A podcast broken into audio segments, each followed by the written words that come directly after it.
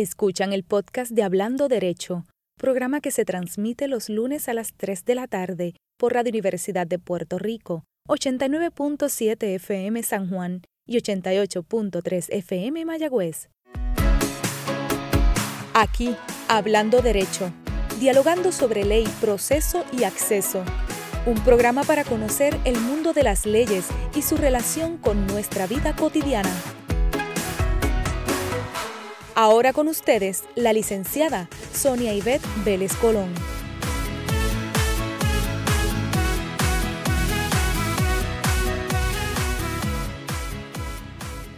Saludos amigos y amigas. Gracias por acompañarme un lunes más y sean bienvenidos a Hablando Derecho. Aquí siempre van a encontrar un importante e interesante diálogo con un invitado muy especial donde vamos a estar tratando temas que giran alrededor de la ley, de los procesos y el acceso a la justicia. Y por supuesto, hablamos de todo esto enmarcado en el entorno de las cosas que pasan en nuestro país. Puerto Rico no deja de atrapar nuestra atención en asuntos que incluso escapan a la imaginación. Como muchos de ustedes recordarán, hace menos de un año, con tristeza vimos la partida de un gran jurista puertorriqueño, el honorable Juan Torruella. El juez Torruella se desempeñaba como juez en el primer circuito de apelaciones federal, el Tribunal de Circuito de Boston, como solemos llamarle.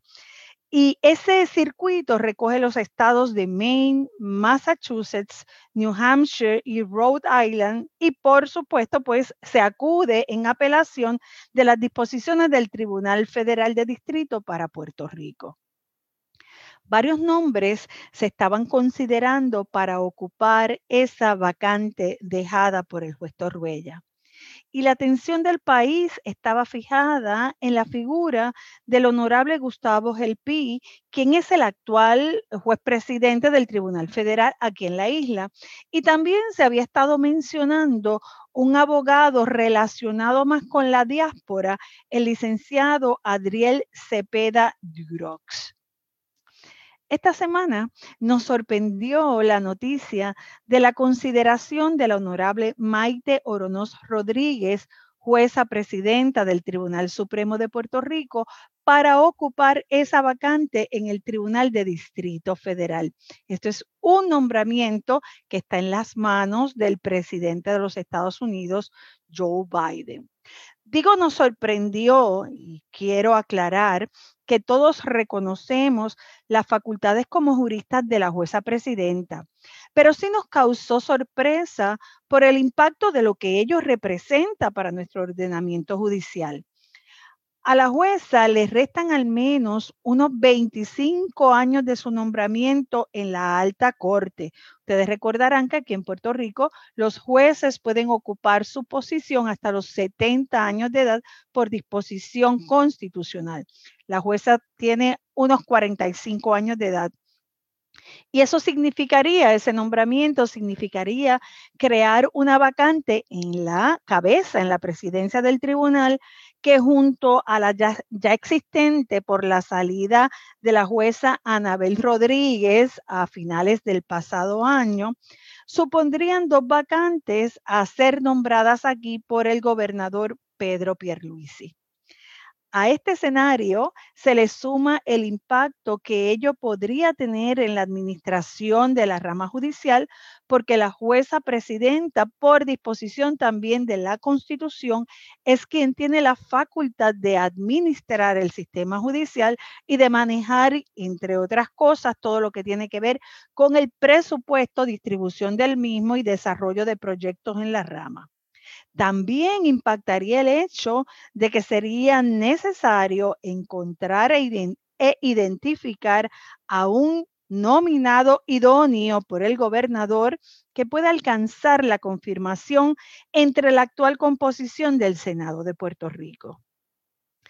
Todos los que han comentado sobre el tema reconocen en la jueza presidenta un perfil idóneo que puede llenar las consideraciones del presidente Biden. Este, con toda seguridad, debe estar buscando experiencia, diversidad, representación, ideología, eh, por supuesto, dominio legal y conocimiento del derecho. Para la jueza presidenta representaría un nombramiento de por vida y un sustancial aumento en su salario, pero también sin duda sería un reconocimiento a su persona, a su capacidad y a su carrera legal. Más interesante, amigos, no puede estar nuestra realidad, la que estaremos mirando de cerca y comentándola con ustedes según se vayan desarrollando los acontecimientos. Pero para hablar de lo que representan los tribunales federales en Puerto Rico y su impacto desde una perspectiva práctica y académica, les invito a que me acompañen en un interesante diálogo con el querido invitado que tengo en la tarde de hoy experto constitucionalista y en estos temas de los que ya le he anticipado, está conmigo el licenciado Rafael Cox Salomar. Todo eso aquí en Hablando Derecho que ya comenzó.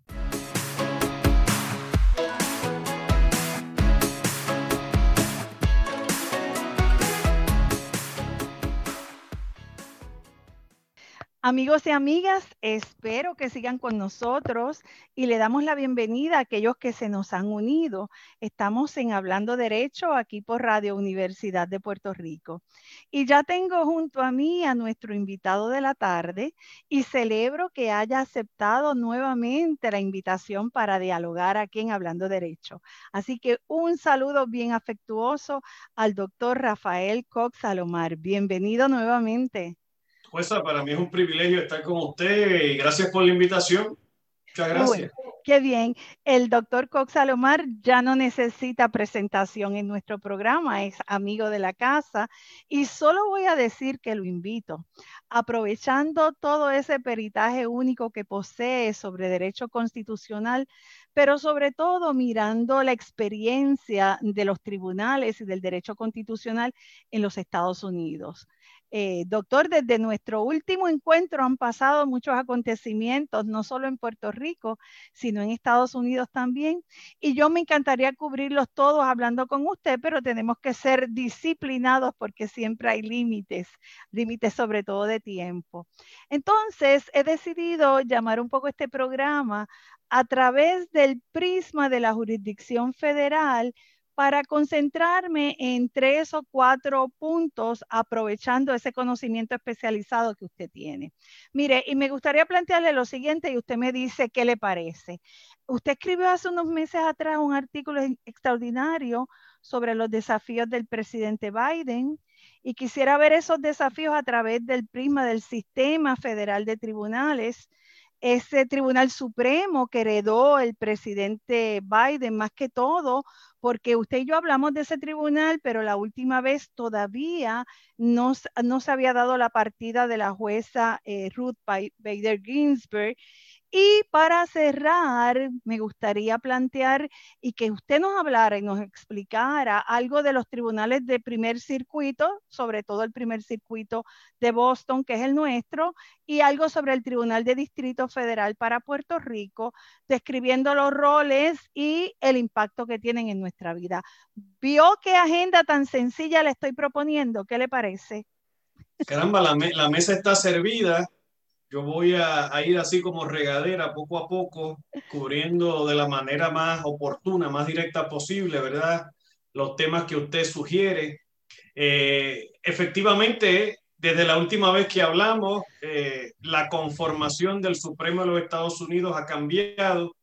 La partida eh, lamentable de la jueza Ginsburg, la entrada en escena de la jueza Barrett, junto con la presencia ya en ese tribunal de jueces como el juez Gorsuch, el juez Kavanaugh, también nombrados por el expresidente Trump, pues cambian, al menos de primera instancia, ¿verdad?, la composición del tribunal y el desafío fundamental inmediato para el presidente Biden es, en primer término, asegurar la supervivencia del Obamacare, que es la primera prueba de fuego del Supremo en esta era de Biden, un Obamacare que había sobrevivido apenas 5 a 4 hace unos años atrás, en una eh, decisión muy dividida de ese Supremo que contó con el voto a favor de la jueza Ginsburg y que ahora, una vez la jueza ya no está en ese Tribunal Supremo, se pone en precaria ese voto decisivo que haya mantenido el Obamacare vivo. El Obamacare es el, para el beneficio de los radioescuchas, de los, de los cibernautas, de los que sintonizan a la jueza Vélez Colón, es la reforma de salud que básicamente eh, no solamente provee, sino que exige la cubierta de salud para los norteamericanos y que impone inclusive penalidades a aquellos que no estén dentro del redil de la reforma de salud. Es la primera vez en la historia de Estados Unidos que hubo una reforma de salud a nivel nacional y lo que está en juego es la constitucionalidad. ¿Tiene o no tiene poder el Congreso para imponer un sistema de salud en los Estados Unidos? Esa pregunta la había contestado en la afirmativa el Supremo hace unos años atrás en el caso de Sebelio 5-4, pero con la partida de la jueza Ginsburg, la entrada en escena de una jueza adicional nombrada por el presidente Trump, la aritmética dentro del pleno del tribunal ha cambiado y veremos a ver en qué para todo eso. ¿no? Quiere decir que se encuentran en estos momentos a nivel de los tribunales de instancia federales eh, acciones que están impugnando eh, la constitucionalidad del Obamacare. Eso por un lado le pregunto. Y dos, ¿qué representaría eso ante la situación mundial y la situación particular que tiene Estados Unidos con la situación de la pandemia y del COVID-19? Bueno, a mí me parece que el, Supremo eh, ya expidió el auto de certiorari para ver estos casos. Yo creo que esto el Supremo lo va a estar evaluando muy próximamente. Todos los caminos conducen al Supremo. Ya el presidente, el expresidente Trump había tomado medidas a nivel del Ejecutivo, por ejemplo, para eh, de alguna manera desestabilizar el Obamacare. Ideológicamente no creen en esto, por alguna razón que uno realmente no comprende. Eh, y piensan que esto es la socialización de la medicina en los Estados Unidos, se oponen a ello.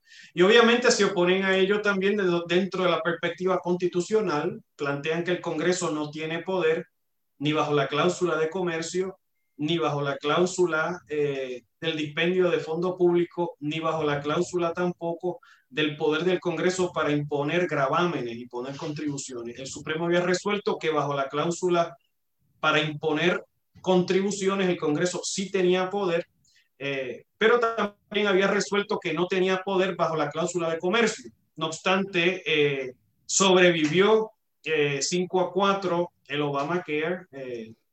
Y lo que está en juego en este momento es qué va a pasar ahora que ese quinto voto no está, que este Tribunal Supremo es diferente. Así que este es el primer desafío de Biden con respecto al Supremo. obviamente, con respecto a la reforma migratoria también hay desafíos. Biden está planteando dos cosas. En primer lugar, encaminar una reforma migratoria para que haya una nueva ley de inmigración. Eso requiere el aval del Congreso. Es difícil porque el Senado está 50-50 y para mover cualquier cosa en el Senado hacen falta por lo menos 60 votos. Harían falta 10 republicanos que crucen la línea ideológica para respaldar al presidente Biden.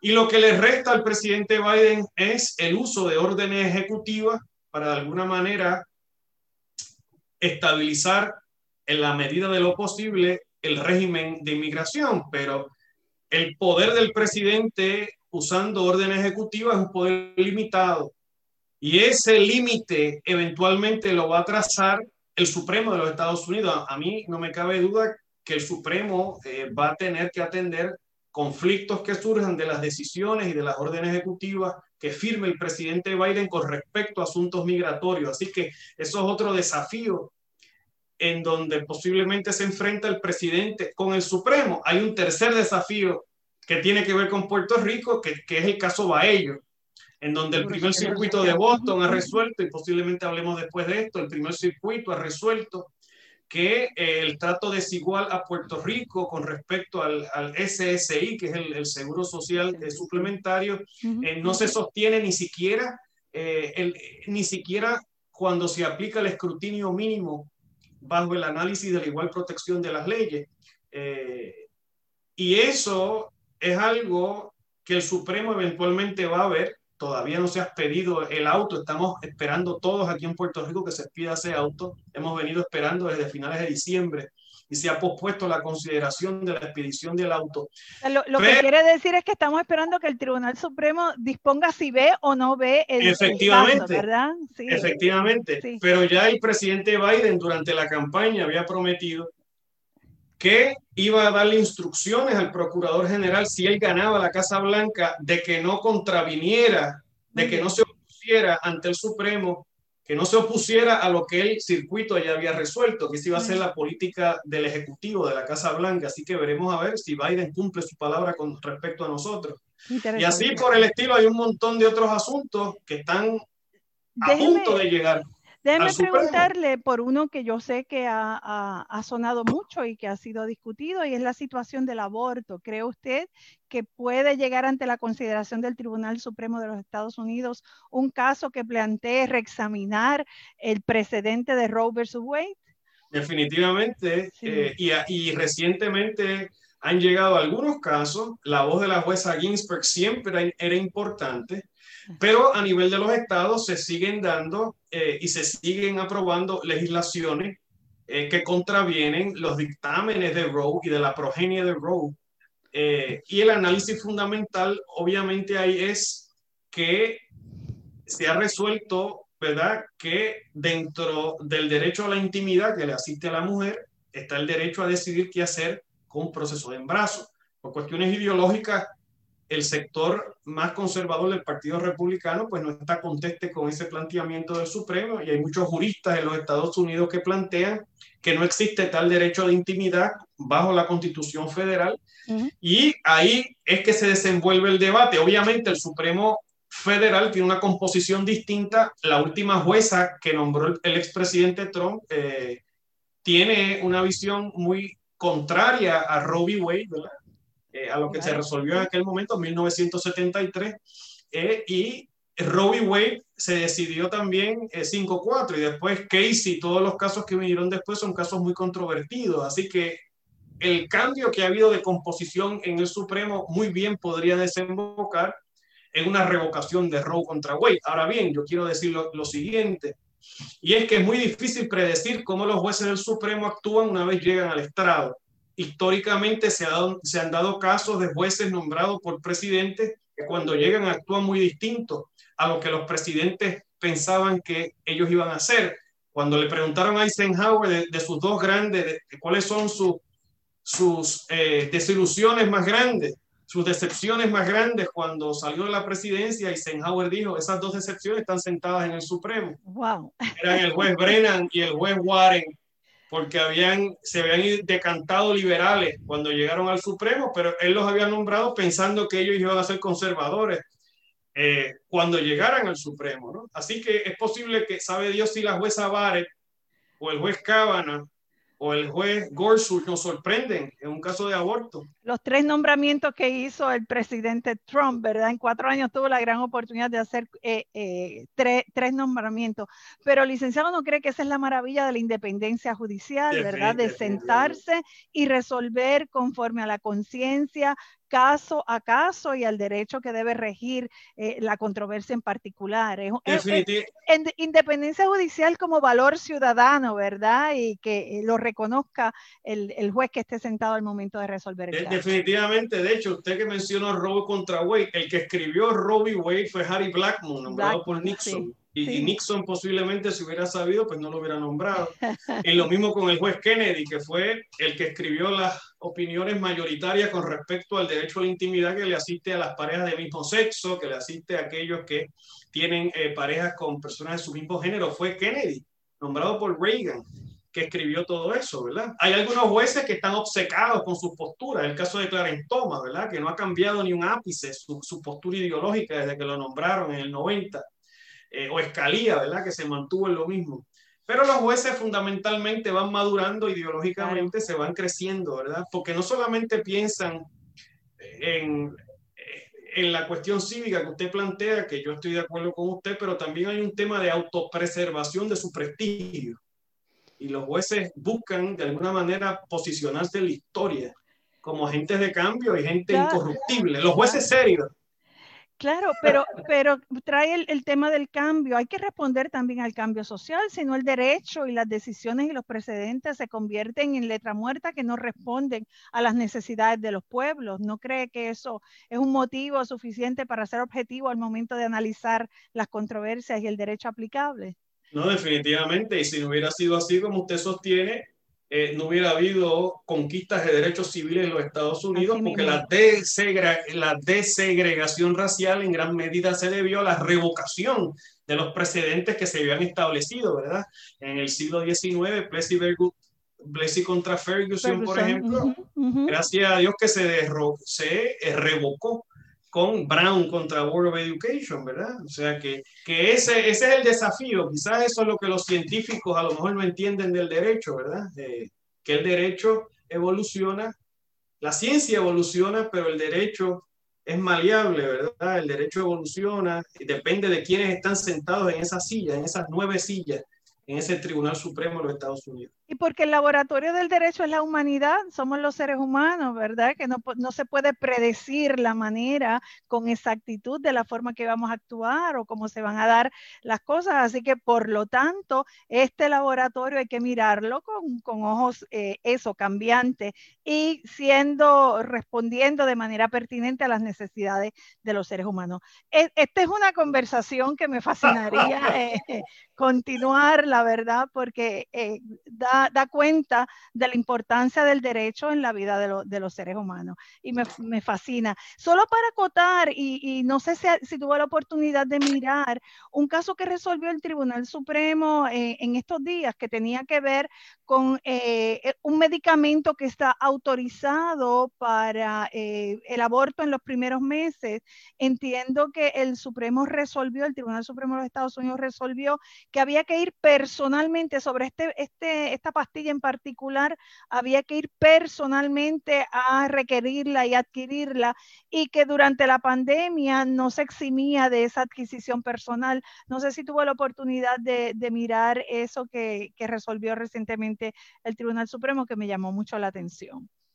lo interesante de ese caso de alguna manera es que se preserva eh, el sistema trimestral, ¿verdad? Que eso, eso es producto de, de, la época de Robbie Wade y de alguna manera se deja intacto ese derecho a la intimidad de la mujer, pero es un ejemplo de cómo se van creando las condiciones para que haya constantes posibilidades de impugnación de Roe y de cómo ese es un asunto que sigue latente, ¿verdad?, en la conciencia política y como resultado en el escenario jurídico de los Estados Unidos, un asunto que todavía está ahí subyacente, que que de alguna manera eh, es un asunto que no está adjudicado para mucha gente, ¿verdad? Sigue la controversia con respecto a algo que a mí me parece axiomático, ¿verdad? Que es el derecho a la intimidad de la mujer pues e, este caso en particular que menciono tuvo la disidente de la jueza Sonia, Sotomayor, así que se mantiene, ¿verdad?, en el área liberal del Tribunal Supremo.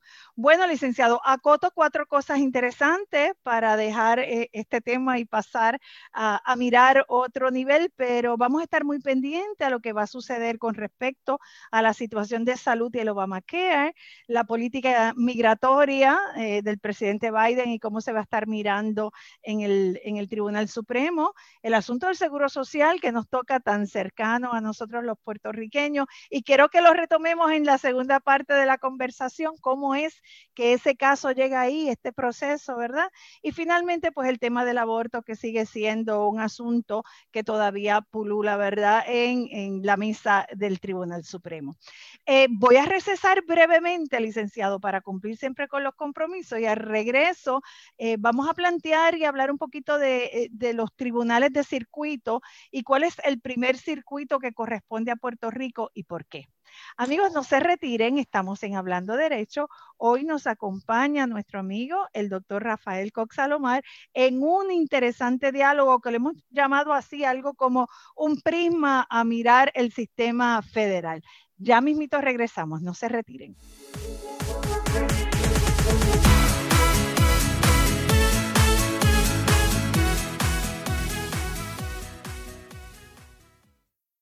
Escuchan el podcast de Hablando Derecho programa que se transmite los lunes a las 3 de la tarde por Radio Universidad de Puerto Rico, 89.7 FM San Juan y 88.3 FM Mayagüez.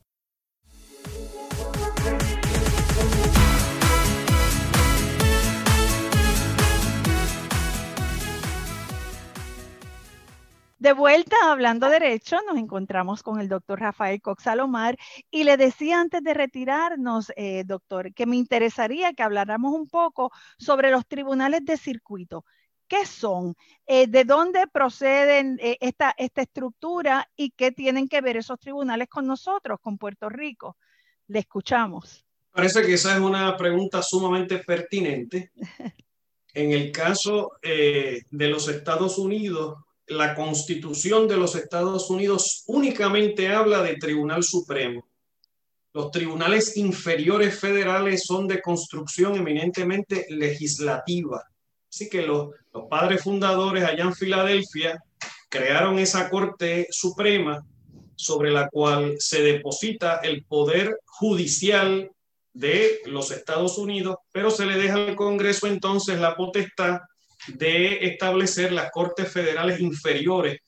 Y es importante destacar que durante ese siglo XVIII y durante casi todo ese siglo XIX no hubo eh, tribunales de circuito de apelación a nivel federal en los Estados Unidos. Ese concepto vino a raíz de una ley del Congreso de 1891. Así que cuando los americanos llegaron aquí en el 98, ellos apenas habían comenzado a experimentar con esto de los circuitos de apelación federal. Y antes de ello, lo que sucedía era que los jueces del Supremo federal, en los recesos, iban, se dividían al, territorialmente a los Estados Unidos, and they would write circuit, que es lo que el concepto que se conoce en los Estados Unidos. Los jueces del Supremo iban y hacían las veces de, de jueces de circuito apelativo, pero no había primer circuito, segundo, tercero, cuarto circuito, no existía eso. Eso se concreta bajo la administración del entonces presidente Benjamin Harrison en 1891.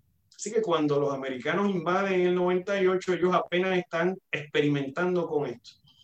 Cuando se da la invasión del 98, nosotros aquí teníamos un sistema jurídico encabezado por una audiencia territorial que hacía las veces de una corte de casación a los europeos.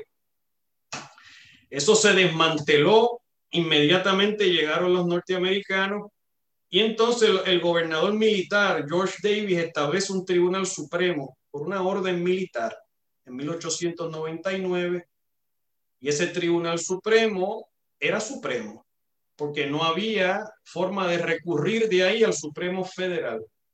Esa ha sido la única ocasión que nuestro Supremo ha sido verdaderamente supremo. Supremo, muy bien. En el año 1900, con la ley Foraker, entonces se crea ese recurso que uno puede recurrir del Supremo local al Supremo federal. La ley Foraker mantuvo intacta la jurisdicción de ese Supremo que se había creado bajo las órdenes militares y entonces se podía recurrir al Supremo federal, una serie de casos que se dieron en ese periodo en donde se recurrió de sentencias finales de aquí al Supremo Federal en Washington hasta 1915. En 1915 el presidente Wilson firma una ley que entonces sitúa a Puerto Rico debajo del primer circuito. El primer circuito apenas lo que tenía era, eh, lo que tenía eran 24 años de existencia. El primer circuito de Boston se crea en 1891 y comprende los estados de Maine, Rhode Island, New Hampshire, Massachusetts y entonces Puerto Rico. Pero lo que sucede es que inicialmente ese primer circuito de Boston, en Boston, la gente dice primer circuito de Boston, lo que pasa es que las sedes en Boston, físicamente están las sedes en Boston, que es la capital de Massachusetts. Ese primer circuito tenía jurisdicción no solamente sobre las resoluciones finales del Tribunal Federal que ya existía aquí desde 1899, sino también sobre las decisiones finales del Supremo local. O sea que había que ir del Supremo local al circuito y del circuito al Supremo federal. Para, seguir la narrativa, es decir, después que, que, se había reconocido, ¿verdad? Por ponerlo de alguna forma, que una decisión final de nuestro Tribunal Supremo podía ir al Tribunal Supremo de los Estados Unidos, hay una especie de retroceso, licenciado, porque eh, eh, la, la, nueva normativa es que del Tribunal Supremo nuestro, en las contadas ocasiones en que se hace, se iría a un tribunal de circuito, es decir, a un tribunal inferior que incluso no es de orden constitucional, como usted muy bien explicado, un tribunal intermedio. Efectivamente, y eso, fíjese, en 1915, ¿qué está pasando? Bueno, en 1915 Muñoz Rivera está de comisionado residente y está tratando de lograr finalmente la aprobación de la ley Jones. Estamos negociando una nueva ley orgánica y los filipinos están negociando una nueva ley orgánica también. En el caso de las Filipinas, se va a aprobar esa ley orgánica en el 16, antes que nosotros. Pero sin embargo, al Supremo de Filipinas no le van a poner esa cortapisa. Del Supremo de Filipinas se podía recurrir al Supremo Federal. A nosotros nos imponen esto en 1915 y, se perpetuó bajo la ley Jones. ¿Y hay algún elemento eh, histórico o algo que, que establezca el porqué del trato desigual? Yo entiendo que desde el comienzo había una visión en Washington de que Filipinas iba a timonear hacia la independencia. Los filipinos después de todo habían luchado, eh, había habido la gran batalla de la bahía de Manila. Y déjeme decirle que siempre respetan mucho más a los que batallan, a los que pelean, a los que luchan. Siempre hay más espacio eh, para los que batallan. Nosotros cuando se da la invasión, pues no nos opusimos eh, militarmente hablando. Los filipinos tenían un ejército de independencia, ya estaba Aguinaldo, ya Rizal había muerto. Y lo mismo en Cuba, los cubanos habían peleado muchísimo. Así que pues cuando uno pelea, pues entonces tiene más, eh, tiene más, más influencia de alguna manera, ¿verdad? Tratan a uno distinto. En el caso nuestro, pues se da la invasión, se desmanteló se desmanteló el escenario jurídico, todas las instituciones jurídicas, inclusive antes de la ratificación del Tratado de París. No, no puedo dejar pasar eh, el señalamiento que ha hecho porque es poderoso y de la historia eh, aprendemos y siempre es momento para aprender, licenciado. Así que eh, no, no, lo puedo dejar pasar y quiero subrayarlo y le, y le agradezco inmensamente que lo haya traído. Así que el, el, el, el circuito de Boston del 15 al 61 iba por encima del Supremo de Puerto Rico. Eso, eso ni siquiera cambió cuando se estableció el ELA, eso se mantuvo hasta que llega Kennedy eh, y el Congreso Demócrata eh, y con la firma del presidente Kennedy, pues se elimina esa, esa intervención del circuito en las decisiones finales del Supremo local. Eso dura hasta el 61. Y eso no es historia lejana, o sea, no es historia lejana. Eh, eh, podría parecer, pero la década del 60 estaba ahí los otros días y fue una, década de mucha revolución en muchos órdenes y trajo el, el, cambio este que usted no, nos explica en el día de hoy. Me parece interesante yo, entiendo que, y después de eso, yo creo que quizás lo más interesante del circuito ha sido su concepción ideológica, su trato del ELA, eh, como desde el circuito, a través de una serie de jueces eh, importantes, Calvert Magruder, Levin Campbell,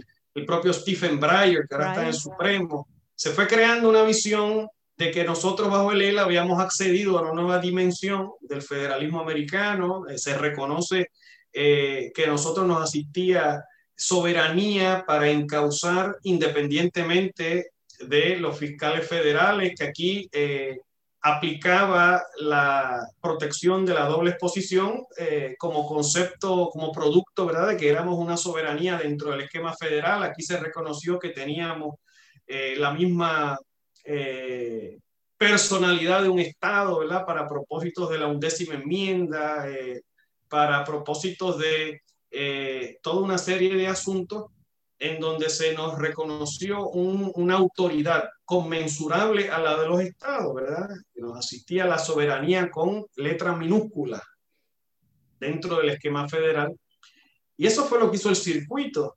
Eso todo se vino abajo, obviamente, Sánchez Valle, Franklin Trust, todo lo que vino después. El caso de Aurelio, el circuito resolvió que los nombramientos a la Junta eran inconstitucionales porque Promesa estaba violentando la cláusula de nombramiento de la Constitución Federal, que a nosotros se nos tenía que respetar y que eh, las salvaguardas estructurales de la Constitución Federal nos tenían que proteger, al igual que aplican en los estados.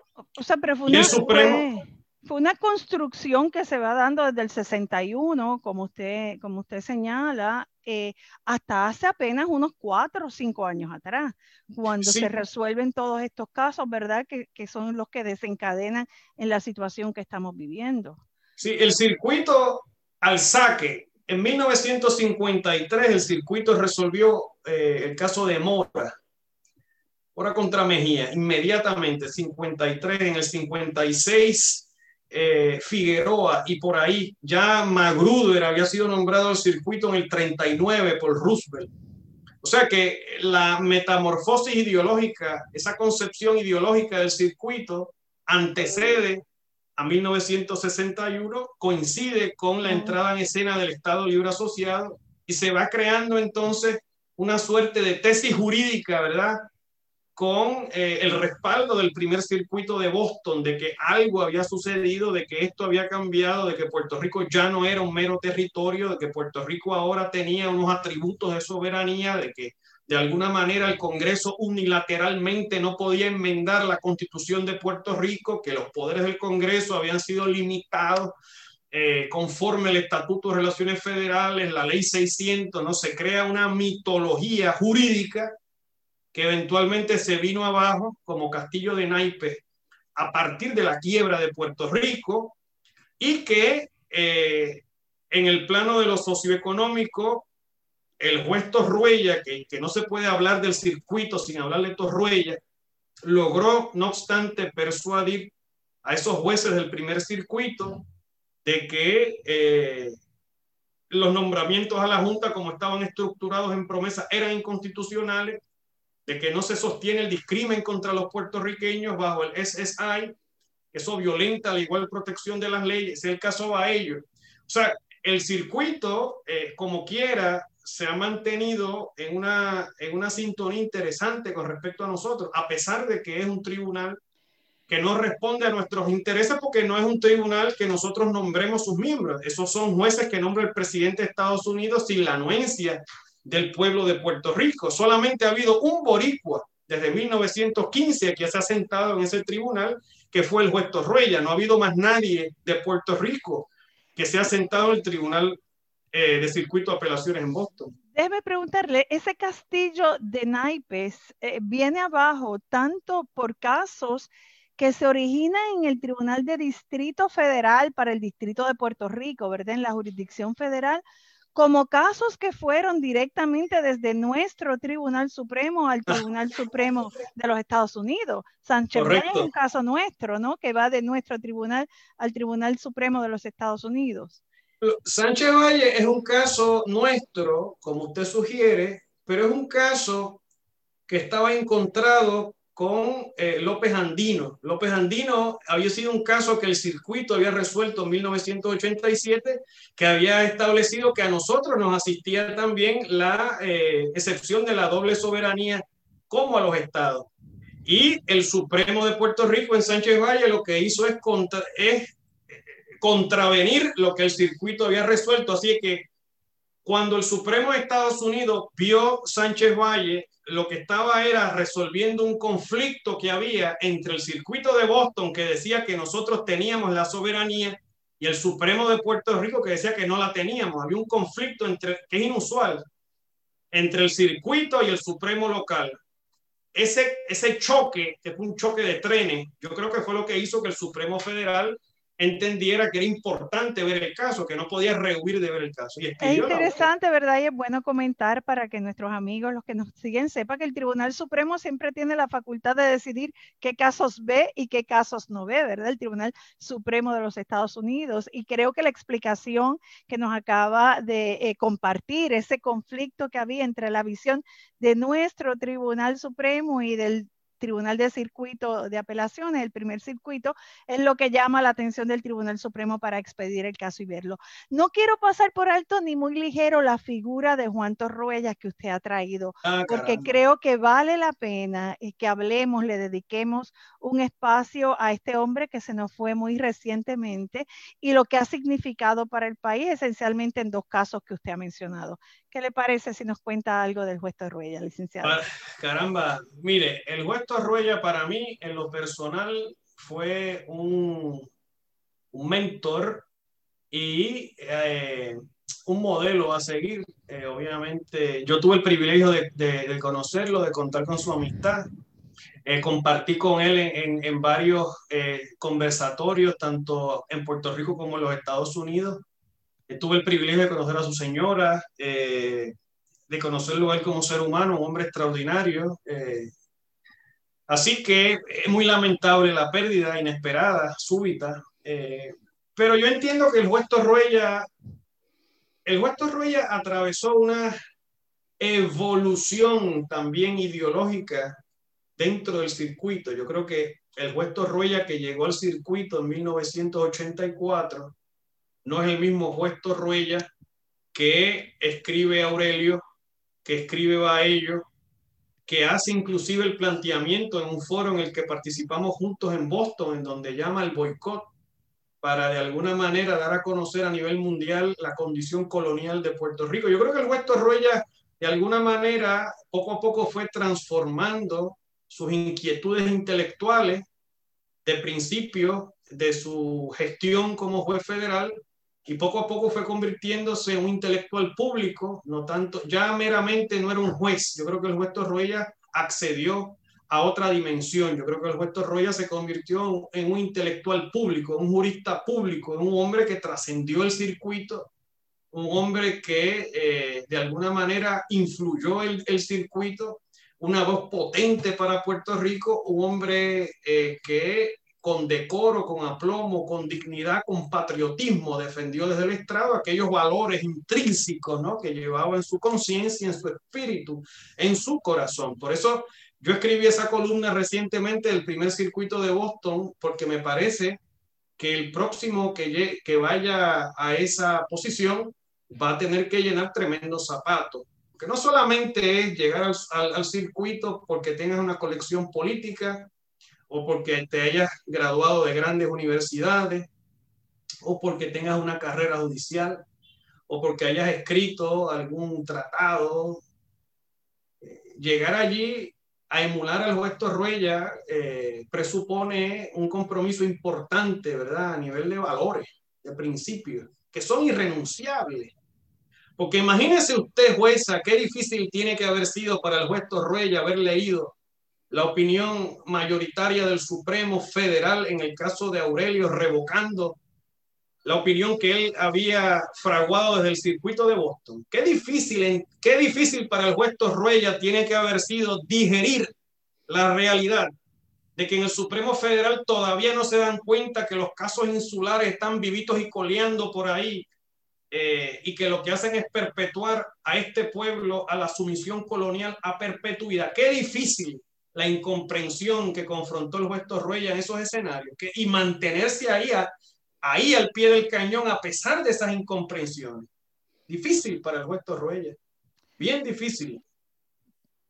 Me parece hermoso, emocionante eh, todo, todo lo que ha dicho y de verdad agradezco nuevamente que, comparta esa, esa, visión y un poco eh, para que todos los que nos siguen sepan la importancia de una voz en ese tribunal, ¿verdad? en ese tribunal de circuito, que entienda un puertorriqueño, que entendía nuestra idiosincrasia, independientemente incluso de líneas eh, ideológicas, ¿verdad? Había una puertorriqueñidad ahí que sobresalía un poco para ponerle humor al momento, licenciado. Yo sé lo que es difícil cuando uno resuelve de una forma y le revocan, ¿verdad? Eso, eso es difícil. uno se consolaba diciendo, bueno, se equivocaron, yo tengo, yo tengo la razón.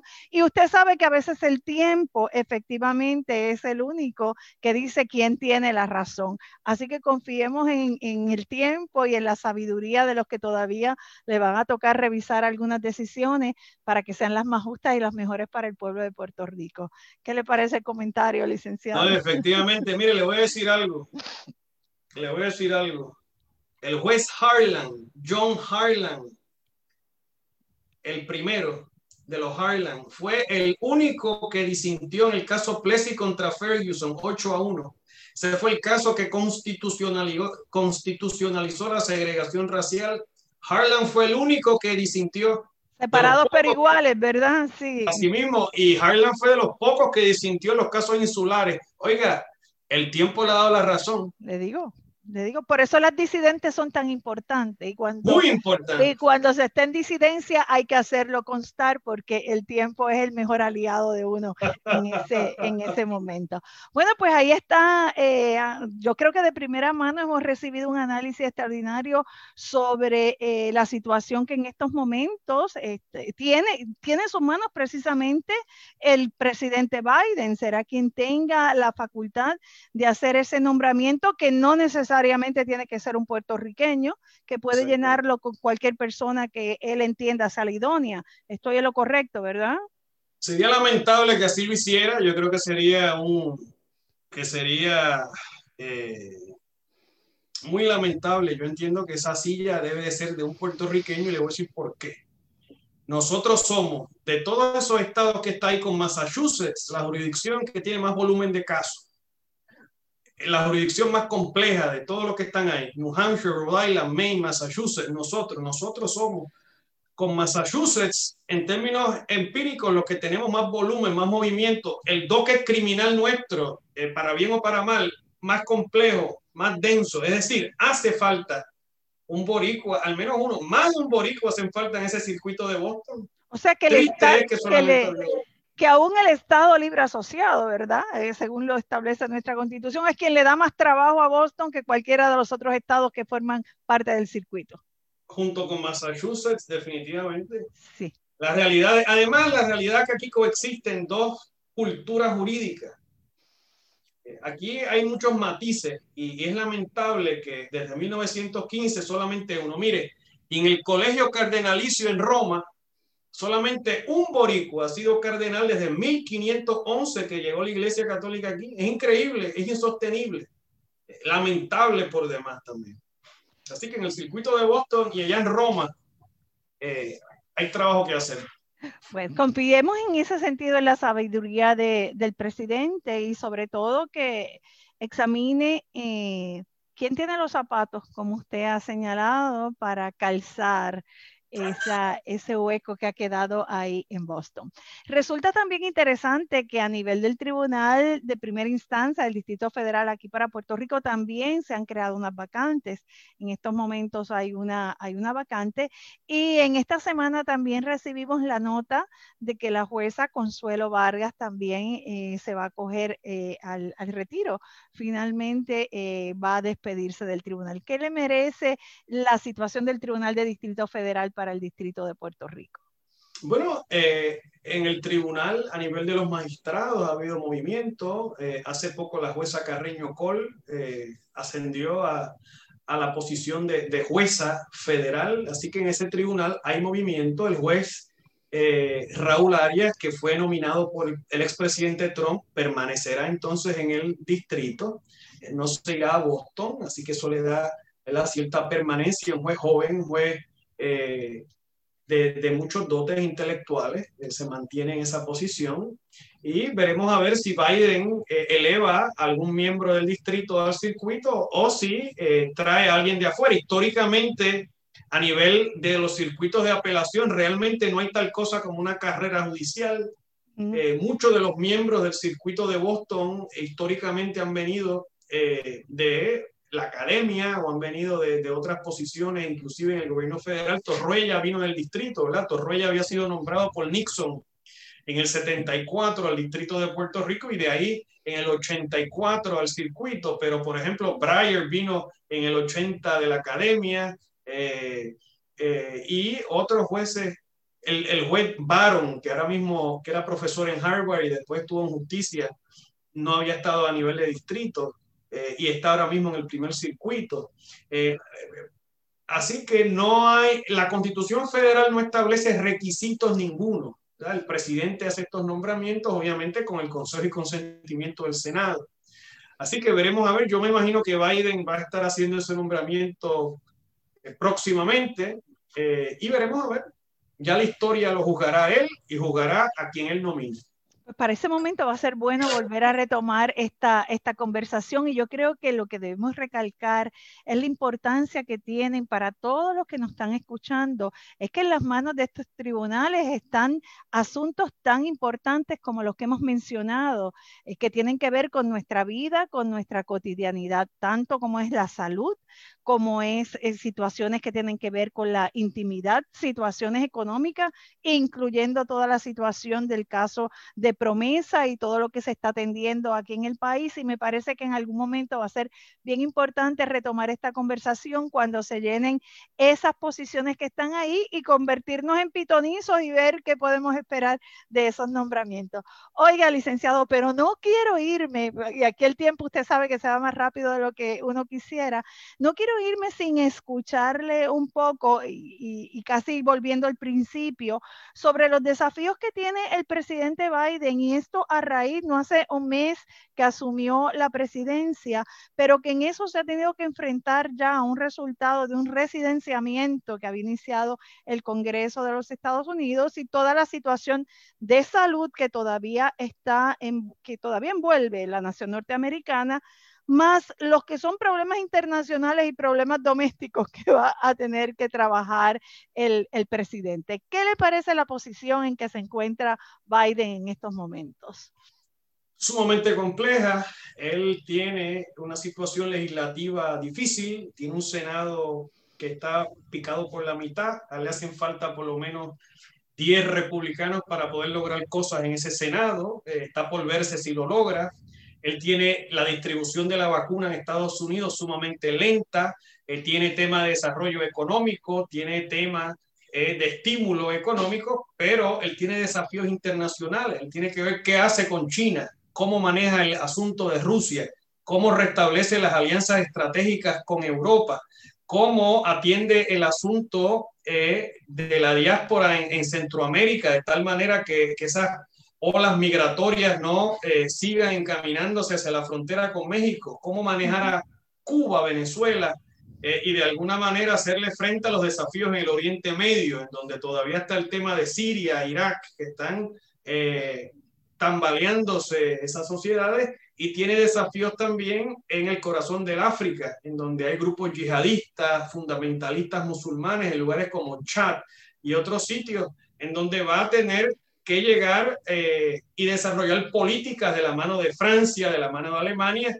pero Alemania ahora mismo se encuentra en transición política, Merkel próximamente sale, Macron tiene dificultades internas, Boris Johnson, Boris Johnson está bregando con la cepa nueva, esperando a ver cómo se configura finalmente una nueva relación comercial con los Estados Unidos.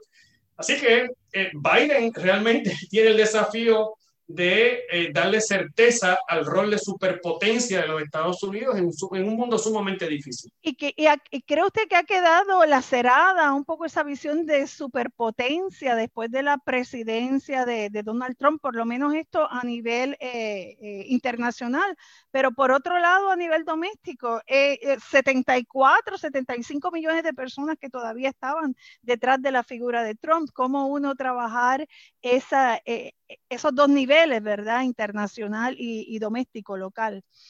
Y yo creo que él va a tener que hacer lo que decía Lyndon Johnson, que era que hay que saber eh, mascar chicle y caminar a la vez, atender los dos asuntos y utilizar a Kamala Harris. Esa, quería llegar, quería llegar a esa figura, quería llegar a ella. Kamala Harris como, como embajadora de, de, Estados Unidos en su rol de vicepresidenta, tiene un secretario de Estado con mucha experiencia, Anthony Blinken, tiene a Janet Yellen en el Tesoro tiene a Mary Garland, juez del circuito del Distrito de Columbia, como secretario de Justicia. Todavía no está confirmado, pero fue designado. Así que Biden tiene un equipo, tiene un equipo, tiene el expresidente Obama, que se ofreció a ayudar, o sea, que conoce el mundo, conoce muy bien los desafíos globales. Equipo tiene, voluntad tiene, ha sido en su vida como Job, un hombre que ha enfrentado grandes vicisitudes y que siempre ha salido hacia adelante con una gran entereza espiritual. Sí. segundo presidente católico, ¿verdad? La historia de los Estados Unidos. Después de Así que el hombre está hecho para el momento. Vuelvo y repito, el hombre, Joe Biden, está hecho para este momento. Es el hombre que hacía falta para esta coyuntura. Así que veremos a ver, pero yo espero que él eh, salga adelante y como colofón a lo que le planteo, jueza, espero que cumpla su palabra con Puerto Rico.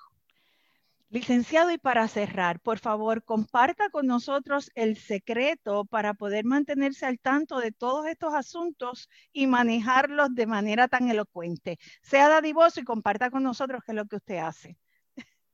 Pues yo soy así como un roedor que va leyendo de noche, robándole, robándole, robando el sueño. Y, y, me mantengo muy atento y entonces yo eh, hago muchas intervenciones en CNN CNN en español y en otros medios internacionales, en la América Latina, me mantengo muy al tanto y, y participo mucho del debate de la América Latina a través de otros medios de comunicación. Eh, y la academia en Washington, ¿verdad? Que me da una visión así panorámica de lo que está pasando en Washington con, con la región del mundo nuestra, la América Latina, el Caribe y obviamente nuestro Puerto Rico. Pues He sido un hombre afortunado, un hombre dichoso. Me honro, me gozo que saque este espacio y nos regale este tiempo para compartir con nosotros aquí en Hablando de Derecho y con todos los amigos de Radio Universidad y se lo agradecemos inmensamente. Eh, un abrazo fuerte, como siempre, muy agradecido a, usted el agradecimiento y permítame también agradecer a la gente que siempre nos apoya en el programa, a Jean Paul Castro en producción, a Itza Santos y a Rosadelia Meléndez en Radio Universidad y a todos los amigos que nos siguen y están con nosotros lunes tras lunes apoyando este esfuerzo que hacemos. Gracias, licenciado, y hasta una próxima ocasión. Y ustedes, buenas tardes. Gracias siempre. Hablando Derecho Dialogando sobre ley, proceso y acceso. Es una producción de la licenciada Sonia Ivette Vélez Colón para Cadena Radio Universidad de Puerto Rico. Escucharon el podcast de Hablando Derecho, programa que se transmite los lunes a las 3 de la tarde por Radio Universidad de Puerto Rico, 89.7 FM San Juan y 88.3 FM Mayagüez.